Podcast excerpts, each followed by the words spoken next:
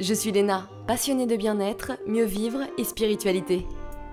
J'ai créé ce podcast pour faire connaître au plus grand nombre des méthodes alternatives pour aller mieux, que ce soit physiquement ou mentalement. Quel que soit votre problème, quelles que soient vos croyances, restons ouverts, restons curieux et testons. Bonjour à tous, aujourd'hui on va parler de digestion, de détoxination et de dissociation alimentaire avec Véronique Duivon, naturopathe et créatrice du site objectifdetox.fr. Ça annonce la couleur. Dans cet épisode, elle nous explique bien la différence entre les symptômes de mauvaise digestion classique et ceux qui sont liés à l'inflammation. On fait pas toujours la différence. Vous verrez, c'est pas la même chose et c'est primordial de reconnaître les symptômes pour pouvoir entamer un travail interne approprié. Elle nous explique ce que sont les cols et les cristaux, deux déchets qui peuvent vraiment encrasser nos tissus, comment ils se créent, par quels aliments, leurs conséquences sur l'organisme, mais également comment les réduire. Ouf elle nous dit comment on peut mieux décrasser l'organisme et par quel processus intelligent on peut le faire. Il ne s'agit pas de tout changer du jour au lendemain, il y a plusieurs paramètres à prendre en compte évidemment, et ce qu'il faut faire en cas d'inflammation des intestins. Enfin, on parle de la dissociation alimentaire qui est selon moi une des bases pour mieux digérer. On apprend plein de choses dans cet épisode, alors n'hésitez pas à me dire ce que vous en avez pensé sur Instagram, hein, j'y suis sous le nom de Lena Champi, ou encore sur votre application de podcast. Bonne écoute On va parler de l'amélioration de la digestion, d'alimentation hypotoxique, de détox et de dissociation alimentaire. Bye bye les ballonnements avec Véronique Duivon, naturopathe. Bonjour Véronique. Bonjour, ravie d'être avec toi. Mais ravie aussi. avec vous tous. Tu es donc naturopathe, j'ai vu que tu n'as pas toujours fait ce métier. Euh, Qu'est-ce qui s'est passé pour que tu te formes à la naturopathie? Bon, à la base, je suis biologiste. Euh, j'ai pas pratiqué dans mon, dans mon métier initial. J'ai très vite, euh, je suis très vite retournée vers le sport, qui était une passion. Donc, j'ai repris des études après un séjour en, en Californie de deux ans. Je suis revenue en France, je suis repartie à l'université et je suis devenue préparateur physique sportif. Je me suis reconvertie, j'ai 54 ans. Donc vers l'âge de 48 ans, j'avais fait le tour de mon activité dans le sport. Donc j'ai regardé ce que j'avais envie de faire de ma vie, ce que j'avais envie. Et là, j'ai fait une rencontre. Un monsieur, mmh. les rencontres, ouais. une jeune naturopathe qui m'a dit ce métier, ce serait pour toi. Ok, donc je suis allée voir les écoles, j'ai choisi la meilleure et je me suis formée pendant 4 ans et demi. Voilà. Donc je suis naturopathe depuis maintenant 11 ans. D'accord. Voilà. Passionnée. Voilà, tu ne regrettes pas du tout ce choix, du coup. Waouh, waouh, waouh. Alors, avant de parler de détox et autres, j'aimerais que l'on parle des divers symptômes de mauvaise digestion, ce qui est la base pour pouvoir prendre ensuite des mesures pour l'améliorer. Bon, alors les symptômes, il, il, peut y avoir effectivement les ballonnements, hein, les troubles du transit, genre euh, les diarrhées, l'inverse, les constipations. Il peut y avoir la mauvaise haleine. Il peut y avoir la couleur de la langue qui nous annonce que ça va pas super bien au niveau du tube digestif, donc la langue blanche, pâteuse. Oui, ouais. Il peut y avoir aussi les hum, troubles urinaires, les infections urinaires, les infections vaginales, qui nous, qui nous dit qu'il y a un problème au niveau du microbiote, de la flore intestinale. Euh, il peut y avoir les douleurs, euh, les spasmes digestifs, il peut y avoir les reflux gastriques, les pesanteurs au niveau de l'estomac, enfin, il peut y avoir tous les symptômes qu'on peut, le, le mal-être, l'inconfort, mmh. les gaz, hein, les, les vents. Les vents. Les vents. J'aime bien les vents, c'est doux. C'est poétique. Voilà, c'est poétique. Aujourd'hui, ça vente. euh, Qu'est-ce qu'il peut y avoir d'autre euh, Ouais, obligé d'ouvrir sa, son, sa ceinture dès qu'on mange, se lever, être gonflé, avoir le ventre d'une femme enceinte. Euh, il peut y avoir les pulsions de sucre. Mm. Qui, peut y avoir les nausées qui nous montrent que. Enfin, quand on parle des, des problèmes digestifs, on ne parle pas que des intestins, on parle aussi du foie et de la vésicule, qui sont des, des organes annexes de la digestion. Ouais. Voilà. Qu'est-ce qu'il peut y avoir d'autre? Oh bah C'est déjà pas mal hein, comme Ouais, symptôme. a, hein. ouais, on est, on bien là, on est pas mal. Alors, tous ces symptômes, ils veulent pas forcément dire que les intestins sont enflammés. Alors, comment sait-on si on a une inflammation et quels sont les facteurs qui font que nos intestins s'enflamment? L'inflammation des intestins, il y a la douleur. Déjà, c'est un bon signe pour savoir qu'il y a un problème. Ouais, sans, inflamme, sans douleur, on ne peut pas parler d'inflammation. Bon, il peut y avoir des perturbations, mais il y a quand même euh, dans la- dans la- dans la- dans l'inflammation de la douleur. Donc, soit au palpé, ou que ce soit euh, les spasmes, les, fa- les fameux spasmes. On retrouve beaucoup d'inflammation, par exemple, dans le syndrome de l'intestin irritable, Mm. aussi appelé colopathie fonctionnelle. Donc là, on sait qu'il y a de l'inflammation. C'est un des symptômes de la colopathie fonctionnelle. Euh, tu me demandais quoi sinon? Je te demandais en fait quels sont les facteurs qui font que nos intestins s'enflamment. Alors déjà, ben, le syndrome de l'intestin irritable est un trouble qui génère de l'inflammation parce qu'il y a une, un manque de tolérance à certains aliments, certaines substances qui se trouvent dans les aliments. Euh, en général, ce sont certains sucres qu'on nomme les food maps. Hmm. Voilà. Il peut y avoir, euh, qu'est-ce qu'il peut y avoir d'autre euh, La prise de certains médicaments. Les antibiotiques notamment? Les antibiotiques, les laxatifs. Ouais. certains. Ah, ah, ah. Le, les anti-inflammatoires. Ouais. Sont source d'inflammation. Il y a aussi quoi? La pratique intensive de sport. Ça, ça peut créer de l'inflammation. Euh, qu'est-ce qui peut créer l'inflammation intestinale Le stress, tout bêtement. Je crois que c'est le plus gros facteur de, de problèmes digestifs. Totalement. Euh, ouais, je pense que c'est. Ça me fait penser, tu connais la. je crois que c'est la Boswellia, tu sais, c'est un anti-inflammatoire naturel. Oui, ouais, c'est une plante. Parce qu'en ce moment, justement, je teste ça, c'est mon médecin du sport, parce que je lui ai dit que je ne supportais pas les anti-inflammatoires, mhm. parce que j'ai eu des problèmes intestinaux. Et du coup, il m'a dit, bah tiens, on va prendre ça, c'est quelque chose de beaucoup plus naturel qui est censé. Euh, alors quand tu... Euh, je sais pas, moi j'aime bien... Il euh, faut déjà comprendre l'origine du problème. Bah, ça c'est un grand mystère.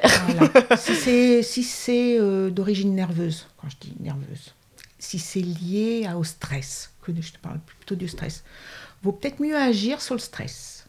Et donc pas, pas spécialement agir sur l'intestin. Vaut mieux aller en amont. Oui, hein. comme ça, ça va réduire les facteurs inflammatoires. voilà.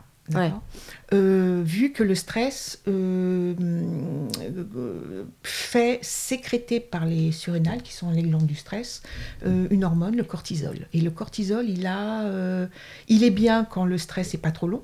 Il permet de, c'est une substance anti-inflammatoire à la base, mais quand le stress est trop prolongé, ce cortisol il devient délétère.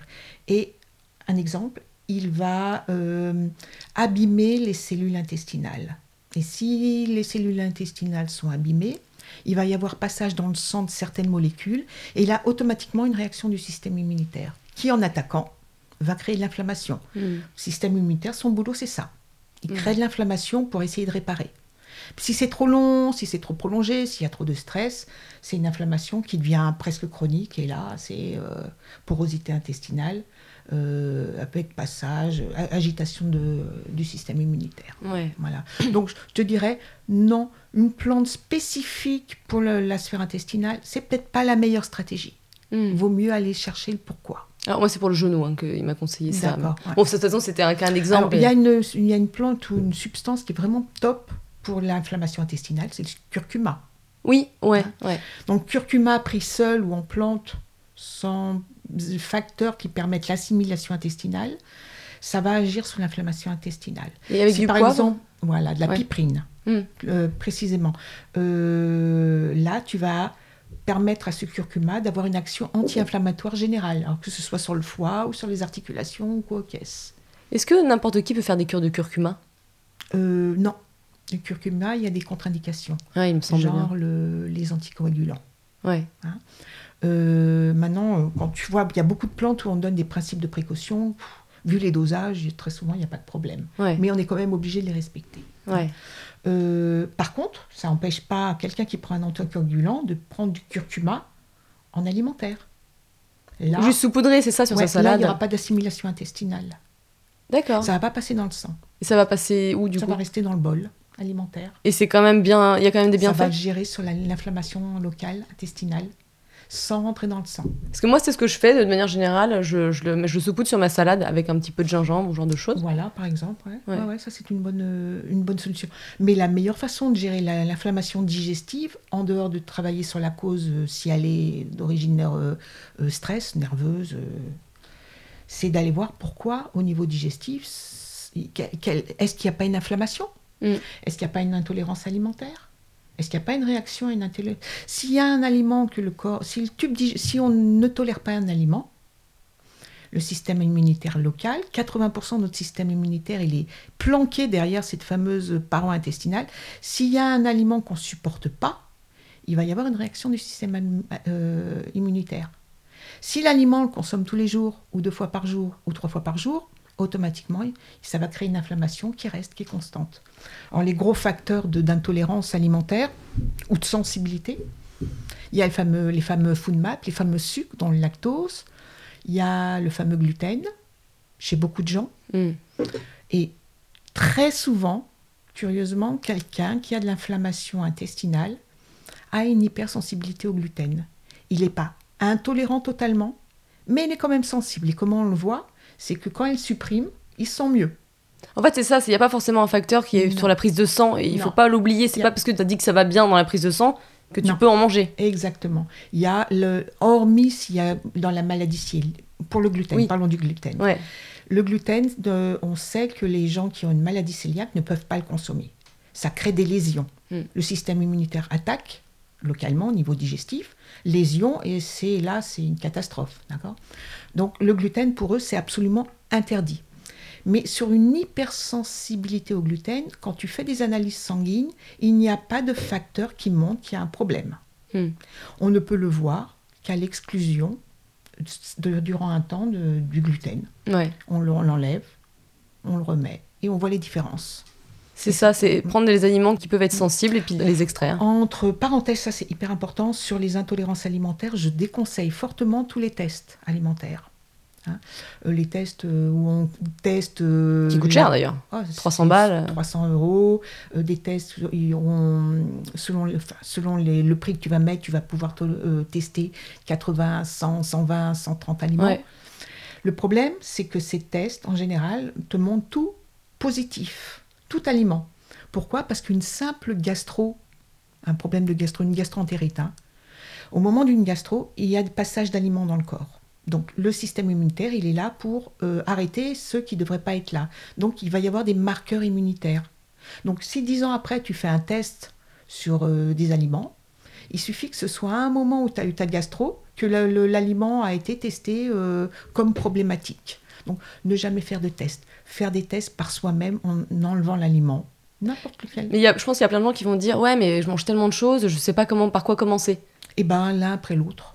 Quand tu as un soupçon, genre, euh, bah, pour le gluten, c'est tout simple. hein. Comme on Ouais. en parle tellement, tu, Tu, peux commencer par la famille des aliments les plus connus. euh, tu enlèves à le problème. gluten jambe. Voilà, genre, tu enlèves le gluten. Trois semaines, sans, sans totalement retirer. Si ça va mieux, là, tu, déjà, si tu vois qu'il y a moins de symptômes, hein, s'il y a, si rien ne se passe, sur les trois semaines, si tu n'as aucun changement, il y a, bon, apparemment, le gluten, tu n'auras aucun problème avec lui.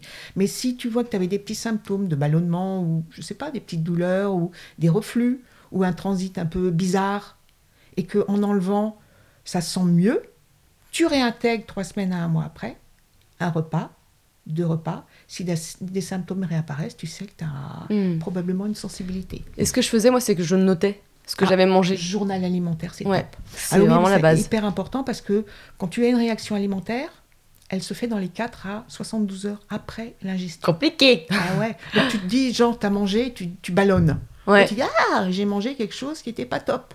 Donc tu regardes dans, la- dans le repas, tu vois des trucs, tu dis, ah, ça doit être ça, ça doit être Ouais. ça. Non, c'est impossible.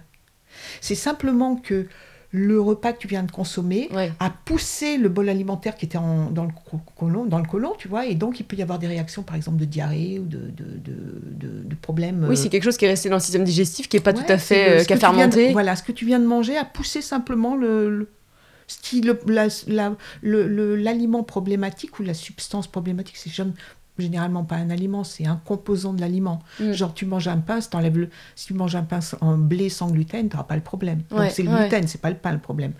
Et donc, en, en allant, en mangeant, tu pousses le, le bol alimentaire des repas précédents et hop, ça arrive à des moments là où ça fait réagir. Ouais. Donc, effectivement, un journal, quand on a des problèmes digestifs, on tient un journal alimentaire et on y intègre les pics de stress.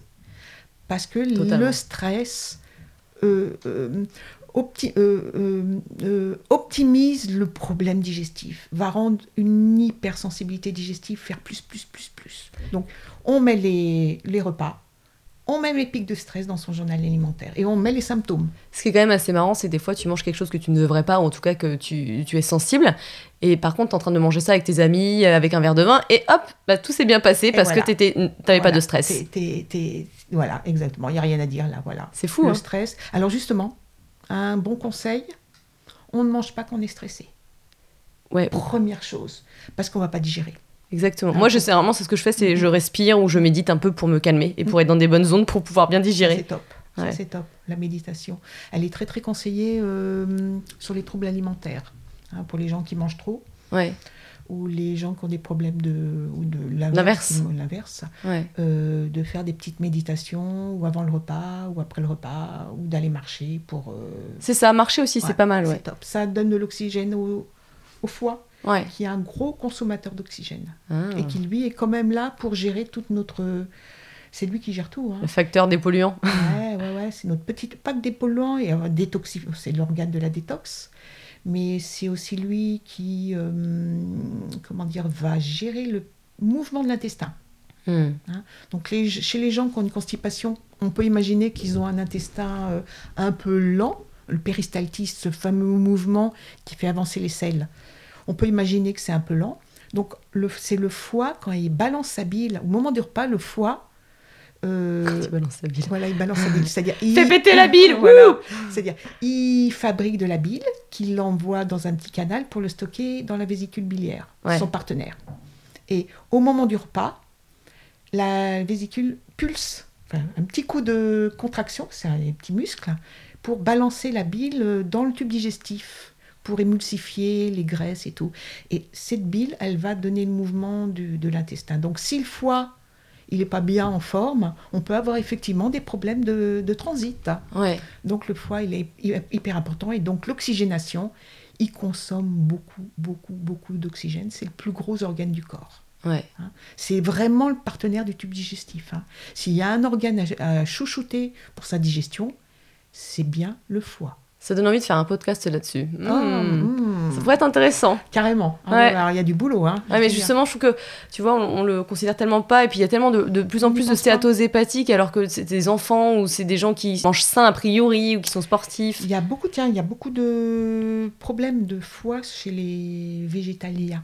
Ouais. végétaliens ou véganes. Hein. Je mets tout le monde dans de là qui ne mange pas. Parce qu'il y a beaucoup d'absorption de céréales. Légumineuses, légumineuses aussi. Ouais qui sont des sucres et qui, euh, à force, il peut y avoir une, euh, comment dire, une perturbation du microbiote. Donc tous ces sucres, tous ces féculents et, légumineuses fermentent ça crée des alcools, comme toutes les fermentations. Et l'alcool, bah, toutes ces substances, euh, une fois que le bol alimentaire a été coupé, toutes les particules, les protéines en acides aminés, machin et tout, ça passe dans le sang. Et là, c'est la veine porte, juste derrière le tube digestif, qui récupère tous ces petits nutriments. Et c'est le foie qui les traite. Et bien, s'il y a eu beaucoup de fermentation dans le bol alimentaire, au niveau intestinal, il y a une création d'alcool. Cet alcool arrive dans le, au niveau du, de la veine porte, c'est le foie qui récupère. On se retrouve avec des problèmes de foie, comme chez un alcoolique. Mm. Voilà, mm. donc des problèmes, euh, voilà, le problème du foie, chouchouté. Ouais, on va parler de dissociation alimentaire, mais d'abord, quand il y a des inflammations intestinales, il y a un excès de cristaux qui est un des deux types de déchets qui peuvent encrasser nos tissus, mais pourtant peu de gens savent ce que c'est. Alors, peux-tu nous expliquer de quoi ils sont composés et leurs différences? Alors, bon, les cristaux qui sont liés, alors, les cristaux euh, de l'inflammation euh, digestive, c'est lié justement aux fermentations et aux putréfactions du bol alimentaire. Donc euh, fermentation, ben, une fermentation, il y a des gaz, il y a des acides. Bande de femmes enceintes, tout ça. Voilà. Donc les fermentations, c'est lié au, à la digestion des, euh, des, des, féculents, des légumes, alors que les putréfactions, c'est lié au, au, au, travail des, protéines. Mm. Les putréfactions, ça donne des gaz qui, sont, qui sentent fort, alors que les fermentations, ça peut donner des gaz inodores. Hein, donc déjà, ah, on parlait des digestions tout à l'heure, quand tu peux voir ce que tu digères mal par l'odeur de tes, de, tes proutes. Ouais, de tes proutes, exactement. parlons peu, parlons simple. Mais... proutes, en général, c'est plutôt du côté euh, droit intestinal. C'est des fermentations donc de fibres, euh, tout ça. Donc ça, ça va. C'est plutôt un gaz inoffensif. enfin, en tout cas, en, termes d'odeur. Eh oui, mais même, même au niveau d'acide. Ouais. Hein, parce que les, ferment... les putréfactions des protéines animales, elles, c'est plutôt au niveau du côlon descendant. De l'autre côté, ça sent mauvais. Ça crée des acides effroyablement toxiques. D'accord? Donc, euh, on parlait des acides pour les. On parlait des excès de cristaux. Alors, oui. Donc, euh, les... donc tous ces acides, ce sont des cristaux. Hein. Euh, donc, si tu veux, dans le corps, il y a deux genres de toxines. ce que tu appelles des cristaux. Leur composition, elle, elle est liée à la transformation des sucres, tous les acides, acides pyruviques et tout, transformation des graisses, donc des acides encore, hein, et transformation, transformation des protéines. Hein. Tout ça, ça crée des, des substances coupantes, euh, des substances acides et acidifiantes qui peuvent, euh, oh, tu peux les retrouver où les acides, ils, peuvent, ils vont être tamponnés par l'organisme avec des, avec des minéraux et ça va créer, créer des petites choses coupantes. Alors tu mm. peux retrouver ça dans les articulations. Le cou, tiens, ce qui crée le sable dans le cou, enfin tu retrouves des acides un peu partout. Les cols, la deuxième catégorie de, déchets sont les cols, et là sont plutôt des, graisses saturées qu'on a mangées, avalées, qui n'ont pas été gérées par le foie au quoi, caisse, des résidus d'amidon mal digérés, oh, tu as des cadavres, des cadavres bactériens, de renouvellement cellulaire, tu as tout aussi les cadavres bactériens de ce qui a tué notre système immunitaire. Donc tu as deux styles de, de catégories de, toxines dans le corps. Voilà, colle et cristaux. en tout cas, au niveau intestinal, l'inflammation est généralement liée aux cristaux. Parce que les cols ne, sont pas, ne créent pas d'inflammation. Elles peuvent euh, plutôt euh, euh, engorger certains de nos organes, genre le foie. Hein, hmm. ou créer des problèmes de surpoids, créer des problèmes de bronches, tu sais, d'engorgement, les glaires, les toux, les trucs. De sinus, quoi. les sinus, ouais. Ça, très souvent. Bah tiens, encore un signe de col. Ouais. Un signe de col, euh, d'excès de col, ça va être les, euh, le matin, tu te lèves, tu craches. Comme, comme, les Chinois, ils font des fois dans leur rue, C'est dégoûtant, ça. c'est infâme. Hein. Euh, donc voilà, ça, les... ça, ça peut être un signe d'excès de colle. Alors justement, ouais, c'était ma question, c'était quel problème un excès de cristaux et un excès de colle peuvent-ils engendrer pour qu'on cible bien la différence euh, Excès de colle, ben, tous les engorgements. D'accord. Euh, donc quand tu as le nez pris, les glaires, les... les nez pris, glaires. Mucus. Ouais. Problème d'engorgement, 3-4 heures. Tiens, ça a encore un signe de... D'inflammation? De difficulté de digestion des féculents, c'est quand tu craches et tous craches 3-4 heures après les repas. D'accord. Ouais. Ah, j'ai pas ça. C'est euh, lié à le foie est engorgé, donc il y a un système. De, je t'ai dit tout à l'heure, donc quand le bol alimentaire arrive dans la veine, à la veine porte, et logiquement c'est le foie qui prend et dispatche les nutriments. Et quand le foie est engorgé, engorgement lié au col, il y a un système de dérivation, donc il va y avoir le, le foie est squeezé. Hop, ça passe par des petites veines, le système azygos donc, tu as le foie, système azygos. Donc, ça, c'est des petites veines, le système azygos. Azygos. Donc, tout le bol alimentaire, au lieu de passer directement dans le, foie, le foie ne peut pas gérer, il est trop plein. Hein. D'accord. Donc, ça va passer autour du foie, mais ce système azygos, il revient, il retrouve la circulation sanguine générale au niveau des sous-clavières, qui sont euh, là, les, En dessous des clavicules. Voilà, en dessous des clavicules. Et donc, tu vas retrouver toutes ces résidus d'amidon et tout dans le au niveau euh, de la sphère plutôt ORL. D'accord. Donc c'est un signe que tu as ton foie engorgé, engorgé par des cols. D'accord? Mais des fois, c'est compliqué de savoir quel engorgement précis, quel problème précis on a. Parce qu'un foie peut être ralenti par, par excès de cristaux. Tu vois, moi, ça me fait penser à mon chéri. Je cite souvent le pauvre. Heureusement qu'il n'écoute pas mes podcasts. Nananer. Euh, en fait, lui, euh, alors, il digère, a priori, en tout cas, il digère très bien. Pas de problème de, sel, pas de problème de, de peau, quoi que ce soit. Tout va bien. Il mange de tout. Et euh, par contre, il a tout le temps, tout le temps, il fait toujours ça. Il a le nez pris. Il a ah ben tout le temps le nez pris. Alors ça, c'est un excès de colle. Mais ça peut être lié à un foie lent. Ça mm. dépend, on voit énormément la morphologie pour euh, savoir si une personne euh, a des excès de colle ou des excès de cristaux. Alors, il est, ben, je sais pas si ça peut être, mais en tout cas, il est, musclé, il est bien foutu, il a pas trop de gras, euh, enfin, tu vois, il est pas... Ça, on peut dire qu'il a un terrain plutôt à cristaux. D'accord, je dirais. Je vais faire un exposé ce soir. Non, mais euh, les, bon, sans parler, si les sportifs, il peut avoir développé une, une certaine structure euh, musculaire, mais être plutôt fin de morphologie. Hmm. D'accord? Et donc, dans ces cas-là, on sait que ces morphologies un peu fines euh, sont des morphologies où le foie est un peu faiblard. Mais c'est constitutionnel, là. Oui, d'accord. Hein Par contre, quand tu vois quelqu'un d'un peu corpulent, hein, naturellement corpulent, pas développé à la muscu ou au sport, mais naturellement corpulent, euh, avec même du, un peu de surpoids, on peut imaginer que le foie est plus solide. Donc ce sont des personnes qui ont, s'ils ont des excès de colle, c'est par, euh, parce qu'ils bouffent trop, tout simplement. Souvent d'ailleurs, je trouve qu'ils digèrent mieux. Ils digèrent mieux, c'est pour ça qu'ils sont ils ont une capacité glandulaire. Alors le, tube digestif aussi, c'est un, c'est un, on peut dire que c'est un allié de la, du foie qui est une glande.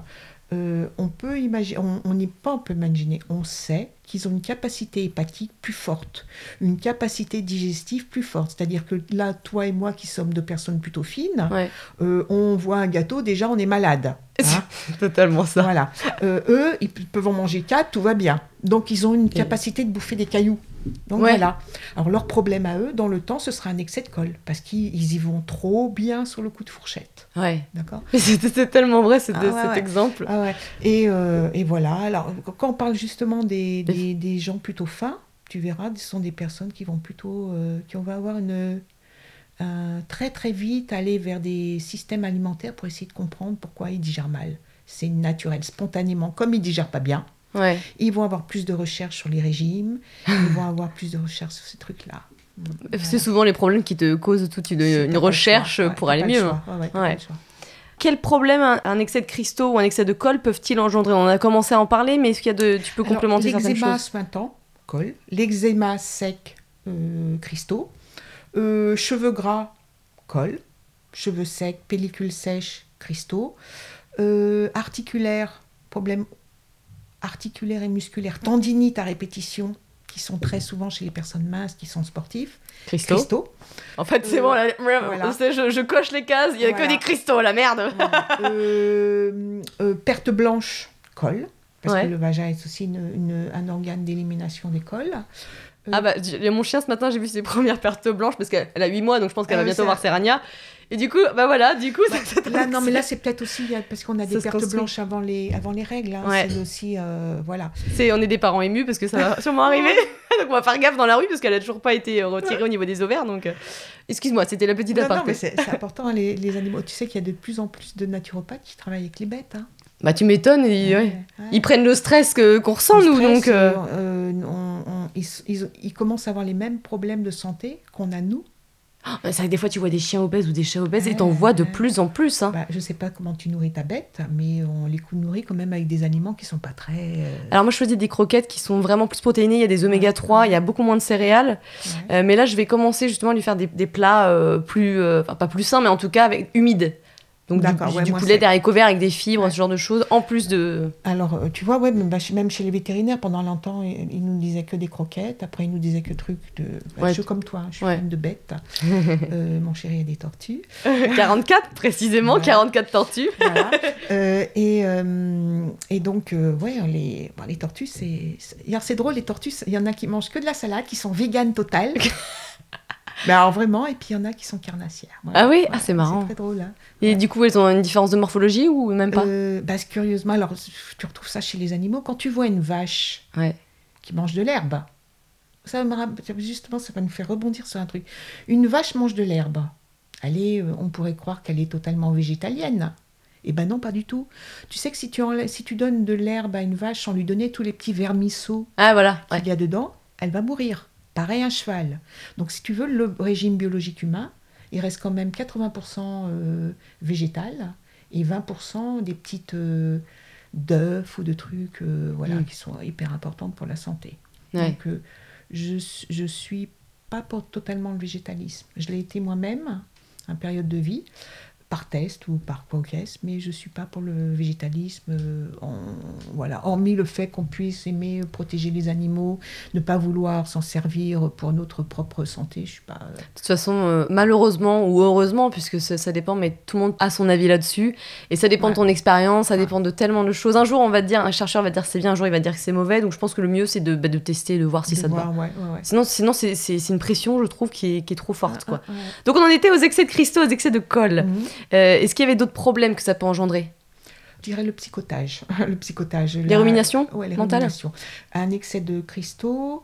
Les cristaux, bon, c'est, je t'ai expliqué, c'est des petites substances euh, qui sont pas. L'acide urique, non C'était pas ça Il y a de l'acide urique. la- Ouais. Ça, ben, l'acide urique, c'est un produit de la transformation des protéines. Ouais. Donc, je te disais, les acides, les cristaux, c'est toujours lié à une transformation, que ce soit des protéines, transformation des sucres, transformation des graisses. Donc, c'est un déchet de ces transformations. C'est parce qu'on n'a pas une, on n'arrive pas à bien digérer du coup, à bien le Ou travail ne bien fait pas bien. Ou bien éliminer. Ouais. hein, c'est un excès d'acide, de, comment dire, euh, ou une faiblesse d'organes euh, d'organes digestifs, Hmm. ou un excès d'apport. Genre quelqu'un qui mange trop de viande va probablement avoir une crise de goutte à un moment ou un autre de sa vie. Ouais. Euh, donc, Oui, parce que la- du coup, la, la crise de goutte, c'est lié euh, euh, ouais, aux cristaux. ouais, c'est lié à l'acide, excès d'acide, excès d'urée. Ça, c'est intéressant, on apprend Ouais. trop de trucs aujourd'hui. Et euh, qu'est-ce que je voulais dire alors que bon, donc effectivement, quelqu'un qui bouffe trop de, de féculents, qui ne fait que bouffer des féculents, il y a probablement avoir un, un- un excès de- d'engorgement de, colle. Bon, même si c'est quelqu'un de très mince, Hmm. hein, il va bon. Qu'est-ce qu'il peut y avoir d'autre de ah oui oui, je reviens au psychotage. Mm. parce que Ça c'est intéressant. Les neurones normalement, euh, quand tu penses, euh, une neurone, il y a euh, une c'est la connexion entre deux neurones, il y a une petite fente. Et pour une, pour une info, même la pensée, la- le, la- le neurone va passer l'info d'une neurone à l'autre. Ça va sauter. Hein, ça va passer par la. Soit il va y avoir un, un courant électrique, soit une petit, petite molécule qui va permettre de passer le message d'une neurone à l'autre. Donc pour, pour faire un mouvement ou pour réfléchir, l'info se fait de neurone à neurone. Quand il y a un excès, normalement, et la neurone, une fois qu'elle a bossé, elle arrête son, elle arrête sa transmission de la neurone suivante. Le message est arrêté, le corps se repose ou l'esprit se repose si c'est un neurone qui transmet de la pensée. S'il y a un excès de cristaux, ces petits cristaux vont se mettre au niveau de cette fente où il y a le passage et il va y avoir une génération d'influx non-stop. Ah oui. Il n'y a pas Ah, d'arrêt. d'accord. Donc là où tu pensais te reposer, que ce soit tes muscles, tes membres, tes organes ou ta Il réflexion, y a un bug. il y a un bug. Et là, tu restes en cogitation non-stop. Donc, effectivement, quand on est sur du psychotage, du réflexion non-stop, on a tout intérêt à aller nettoyer ces cristaux. Hmm. Ah. Euh, si tu veux, le, quand on parle de colle, de cristaux, de, de- même de nettoyage organique, il faut bien voir que c'est l'outil premier du naturopathe. Quelqu'un vient voir un naturopathe. Le naturopathe, déjà, il va évaluer la vitalité de la personne. Est-ce que la personne a déjà encore assez de vitalité? Est-ce qu'elle a encore assez d'énergie pour euh, en- envisager de nettoyer son organisme, de se libérer de ses toxines donc le travail du naturopathe, premièrement, il évalue la, vi- la vitalité de son patient ou client, et après, il évalue si c'est colle ou cristaux. Une fois qu'il a évalué le type d'encrassement, qui est pour le naturopathe, d'après Hippocrate, euh, l'origine de- des perturbations organiques, c'est lié à l'encrassement organique.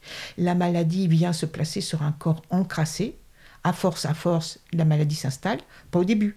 Au début, tu as des petits désagréments, Mm. des petits symptômes. Et finalement, avec le temps, euh, maladie. Et finalement, avec le grand, grand, grand temps, il peut y avoir des cancérisations ou des, vraiment des pathologies sérieuses. Donc, ce naturopathe est là pour évaluer vitalité, type d'encrassement, col ou cristaux, et à partir de là, mettre en place des cures, dont la fameuse cure de désintoxication, qui est l'outil premier du naturo. Hmm. Hein, donc là, voilà, c'est euh, évaluation et mise en place, selon les symptômes. Il y a sûrement des auditeurs qui vont se dire, mais moi en fait, je sais pas, j'ai l'impression d'avoir les deux, un excès de colle et un excès de cristaux, alors qu'est-ce que je peux faire quoi? On a tous les deux. ouais. Mais à des On- proportions différentes, évidemment. Voilà, donc on doit, quand on veut, quand on veut nettoyer son organisme, on doit évaluer celui qu'on a en priorité. Il faut bien voir que quand, euh, quand, on fait quand il y a une cure détox, on évalue. Après avoir évalué, on va mettre en place des outils pour essayer de les dégager, ces, ces, ces toxines, que ce soit des cols ou des cristaux. Donc on va, euh, euh, on va mettre en place un, un axe alimentaire en évitant, si on a, genre, j'ai un excès de colle, je vais dans mon alimentation commencer par éviter pendant un temps de manger trop d'aliments qui amènent des cols. Je vais en parallèle ouvrir les organes d'élimination qui permettent l'élimination spécifique des cols, parce qu'il y a des organes spécialisés dans l'élimination des cols et il y a des organes spécialisés dans, dans l'élimination des Cristaux. cristaux. Il y a des organes aussi qui sont qui font Un qui peu les deux? Un peu les deux. Ouais. Et donc de là, tu, euh, tu, euh, donc, tu mets en place un, un aliment, un axe alimentaire en optimisant les aliments qui, sont pas, euh, qui ne créent pas les toxines que, dont tu veux te débarrasser. Tu optimises la... Après, tu mets un deuxième axe, optimisation de, Des de- organes Des organes d'élimination, de, du to- des toxines que tu veux éliminer. Et troisième axe, tu fais bien en sorte de ne pas être trop en cogitation. Parce que quand tu cogites, il y a une perte d'énergie des organes, Hmm. dont les organes d'élimination. Donc voilà, c'est ça une cure de désintoxication. Très intéressant ces étapes. Donc, euh, par rapport à ce qu'on disait tout à l'heure, effectivement, on a tous les deux. Mais quand tu optimises l'élimination d'une toxine, que ce soit les cols ou les cristaux, les autres vont en profiter aussi. Oui, Elles voilà, dans tous les cas. Ouais, mais elles vont pas rester cachées dans un coin. Ouais. Elles vont profiter des portes de sortie. Donc Ouais. les organes d'élimination sont des portes de sortie. Donc tu les ouvres.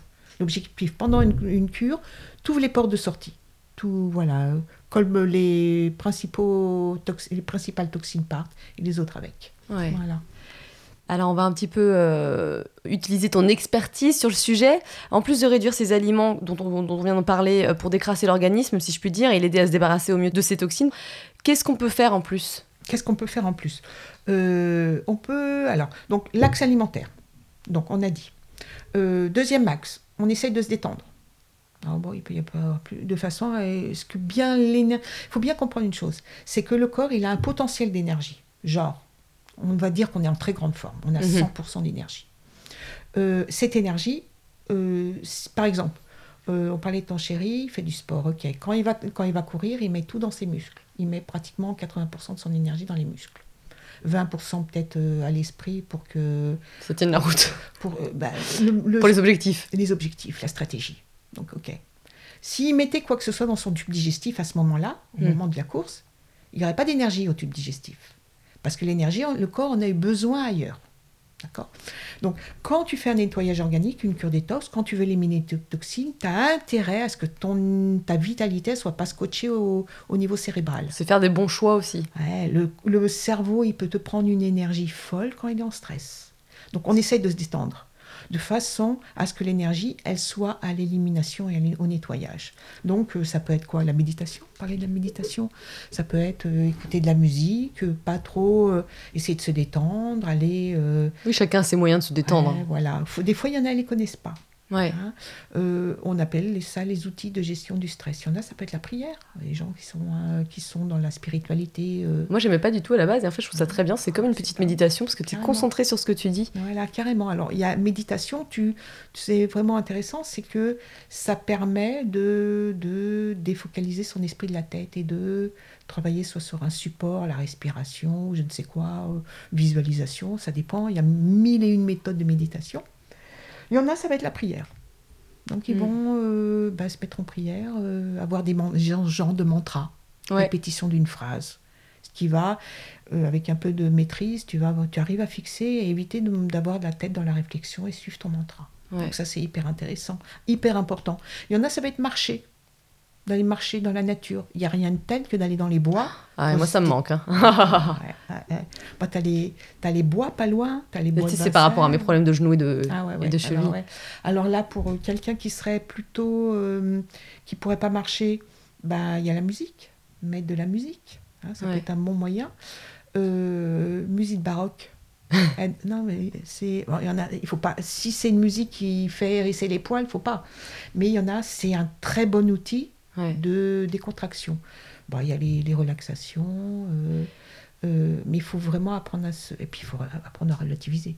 Ouais, je pense aussi. La gratitude aussi, ça, on oublie ça, c'est très important. La gratitude. J'en parle pas mal justement sur mon Instagram parce que je trouve que c'est quelque chose qu'on n'a pas assez l'habitude d'utiliser. Euh, en plus de ce facteur de, de relaxation, est-ce qu'il y a d'autres choses? Eh ben, y a, alors, on peut euh, optimiser la, le travail de ces organes d'élimination. Alors, soit on utilise des techniques tout bêtes, genre on parlait du foie. On peut utiliser par exemple une bouillotte. Oui, c'est Tu sais que ton, ton, ton, foie est un peu lent, tu as un peu de mal à digérer. Ou Tu peux mettre une bouillotte chaude au moment des repas, pendant 20 minutes. Qu'est-ce qui se passe quand on met une bouillotte chaude sur son foie? Euh, Irrigation, augmentation de l'irrigation sanguine du foie. Donc du coup, plus élimination de toxines, quoi. Euh, élimination, plus d'élimination, plus de travail par les, euh, les, cellules du foie, c'est les hépatocytes. Hmm. Donc c'est des cellules qui ont... Plus tu leur amènes de sang, bah, plus elles peuvent le drainer. Bien sûr. Hein.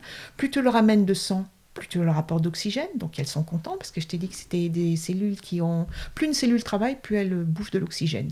Donc si tu amènes du sang, tu amènes de l'oxygène. Euh, tu amènes donc du sang, tu amènes du donc oxygène, plus de toxines qui sont amenées, donc plus de travail. Voilà. Ouais. Ah, ça c'est super, c'est les petites astuces comme ça qu'on aime bien. Qu'est-ce qu'il y a d'autre euh, ben, Ah, ben, on parlait du sport. Il y a, le foie, il aime bien les rotations. Donc le travail abdominal avec des rotations ou les inclinaisons.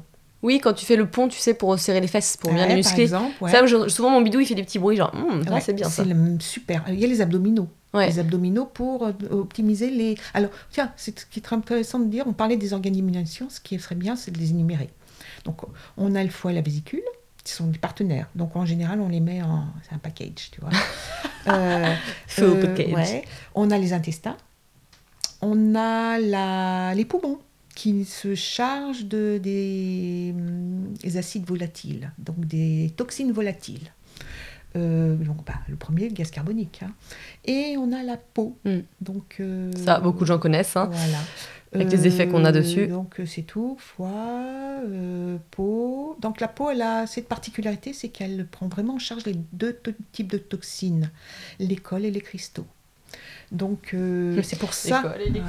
voilà, c'est pour ça qu'on peut retrouver des eczémas suintants, excès de colle on sait que si on se retrouve avec un, d'un eczéma suintant, par exemple, on sait que c'est que le foie est, saturé. Et normalement, c'est lui qui devrait prendre en charge tous ces éléments et les évacuer par la bile, hein, l'école, par exemple. Et s'il est saturé, un organe qui peut le relayer, c'est la peau. Donc on sait que si on a un, un eczéma sointant, par exemple, ou des problèmes de peau sointant, on sait qu'il va falloir aider le foie à prendre en charge ses cols de façon à libérer la peau de ses problèmes. Et par contre, si on a une peau qui n'a pas de problème de peau, mais on sait qu'on a un excès de colle, euh, on a le foie un peu chargé, par exemple avec les glaires, on peut soutenir le foie en stimulant la peau. Et là, il y a un truc super, c'est le grattage au gant de crin, mais fort. Les massages lymphatiques euh, Non, non, non, non. Le drainage lymphatique, pardon. Non, non, carrément avec le gant de crin, tu grattes ta peau. Excusez-moi, j'ai une brosse. Ouais. Et c'est, c'est pas la même chose Si, si, tu. Ah, c'est ça, non, non, non, gant de crin, tu... normalement, il faut faire rougir. Hein. Oui, bah c'est ça. Enfin, nous, moi, c'est, je sais plus en quoi c'est fait, mais effectivement, tu, tu remontes vers le cœur. Euh. Voilà, ou tu n'es même pas obligé. Là, là, tu travailles sur la circulation. Alors, quand tu es en grain de crin, on connaît ça dans le hammam. Oui, hein ouais, ouais. Ah, voilà. Donc, le, le, le hammam permet de ramollir la peau. C'est plus simple. Tu grattes et tu fais des grands spaghettis. D'accord? Il faut, voilà, dans la peau, il y a une, la couche basale, la couche profonde, des couches profondes de la peau. Il y a des petites cellules qui vont la même, euh, qui ont le même rôle que le foie. Elles ont la même capacité de détox. Donc quand tu détox d'école, hein, quand, quand, tu grattes la peau avec du grand crin bien fort, tu stimules ces petites cellules et donc elles prennent en charge des substances similaires à ce que pourrait prendre le foie. Donc ah, là, tu permets, tu optimises la détox des cols. Donc, ce n'est pas la même chose que le drainage lymphatique que tu fais avec la brosse. Donc, c'est en complémentaire, que, en complémentarité que tu pareil, tu vois, là, quand on parle de, du drainage lymphatique, dans la lymphe, il y a pas mal de cols. Parce que c'est par là qui, est pris qui sont pris en charge. Quand on parlait du bol alimentaire de la veine porte, les graisses du bol alimentaire sont pas pris en charge par le, par le comment dire par le la veine porte. Elles sont prises en charge par le système lymphatique. D'accord Donc, quand tu as un excès de colle, ça peut être pas mal de faire du drainage lymphatique. Donc, les femmes qui en seront surpoids et tout, drainage lymphatique peut être super intéressant. D'accord Il y a une autre chose pour euh, aider à nettoyer le système lymphatique. c'est le jeûne sec. Mm. Hein. Puisque y a, le corps a besoin de liquide, donc au début il va utiliser un peu tous les liquides. Comme il n'y a plus rien à boire, puisque tu donnes plus à boire, il va aller chercher tous les liquides qu'il peut récupérer et il y a une bonne, il y a 7 litres de lymphe dans le corps. Donc finalement, la lymphe, elle va, euh, elle est très lente la lymphe à bouger, Mm. à avancer. Donc puisqu'il n'y a plus de liquide, elle va accélérer son mouvement pour récupérer du liquide. Et combien de temps hein, on fait en moyenne un jeûne sec?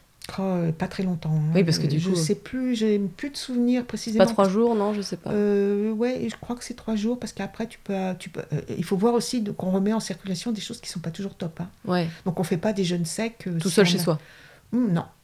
Faut faire du jeûne intermittent chez soi, mais pas forcément du jeûne sec. Oui, euh, oui, je sais même conseiller, mais même un jeûne, sans parler d'intermittent, un jeûne un peu long Ouais, ouais, ouais. où on mange pas, on a clinique intérêt d'avoir euh, pas trop de, de, de déchets toxiques dans le corps. Si on a été surmédiqué, faut faire gaffe. Faut un protocole à côté en plus. Oui, faut- moi je trouve qu'il y a des, des, or- des organismes sympas maintenant. hein. Je, sors- genre, j'en ai randonné, des trucs qui te prennent en charge où tu as une, un bilan médical avant, on fait attention. Et puis si t'arrives à un problème, bah, C'est très important ce point parce qu'il y a des gens qui se sont dit tiens cette semaine hop je suis motivée je fais ma détox tout seul et en fait bah, c'est pas Ouais, pas c'est pas assez. Ah ouais. Tu peux faire une détox plus cool là, en faisant une, une alimentation un peu moins euh, restrictive qu'un jeûne sec ou un jeûne euh, hydrique. Un jeûne hydrique, c'est quand tu bois.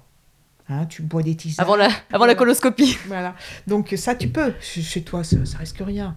Mais un jeune, un, un- un- Sans eau euh, ouais. ouais, il faut faire gaffe. Hmm. Et puis il n'y a pas toujours intérêt. Ça dépend les toxines. À la limite, vaut mieux boire.